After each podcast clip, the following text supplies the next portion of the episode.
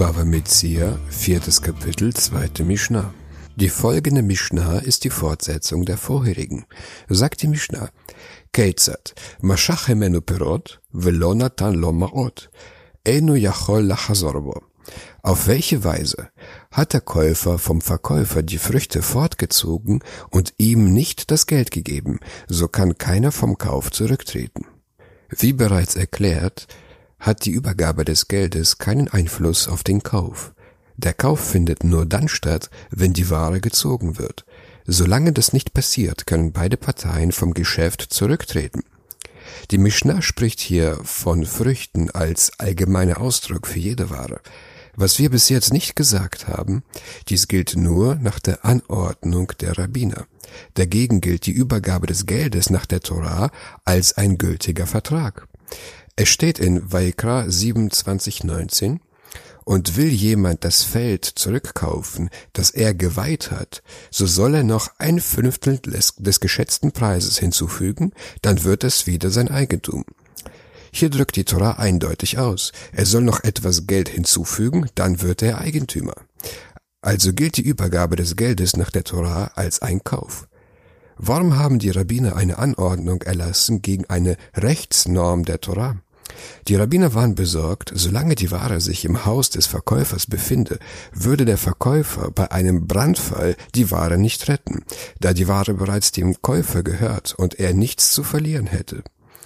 Deshalb haben die Rabbiner die Anordnung erlassen, dass der Verkäufer der Eigentümer der Ware sein soll, bis der Käufer die Ware an sich zieht, damit der Verkäufer im Fall eines Brandes die Ware rettet. Sagt die Mischner weiter. אבל אמרו מי שפרע מאנשי דור המבול ומדור הפלגה, הוא עתיד להיפרע ממי שאינו עומד בדיבורו.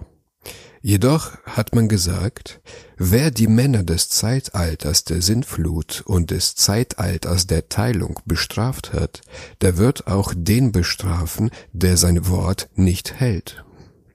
Erhält der Verkäufer das Geld, über, übergibt aber noch nicht die Ware, so hat er noch die Möglichkeit, den Kauf zu widerrufen.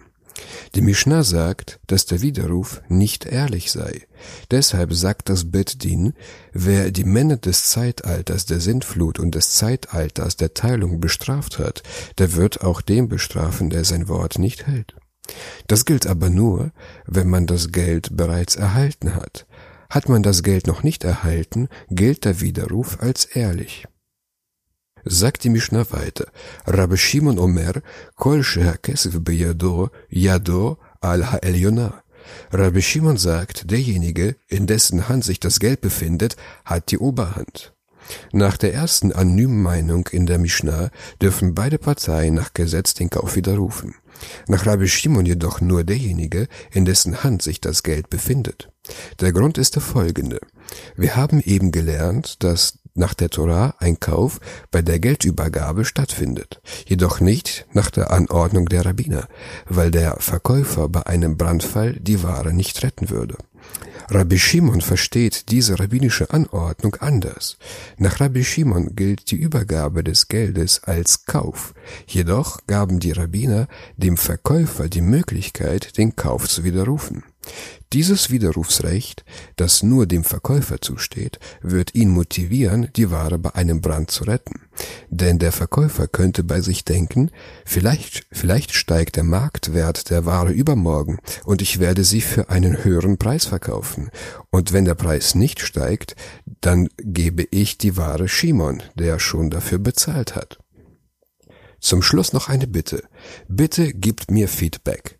Schreibt mir auf Facebook oder in den Kommentarbereich, was findet ihr gut, was findet ihr schlecht. Ich freue mich auf eure Kritik. Danke.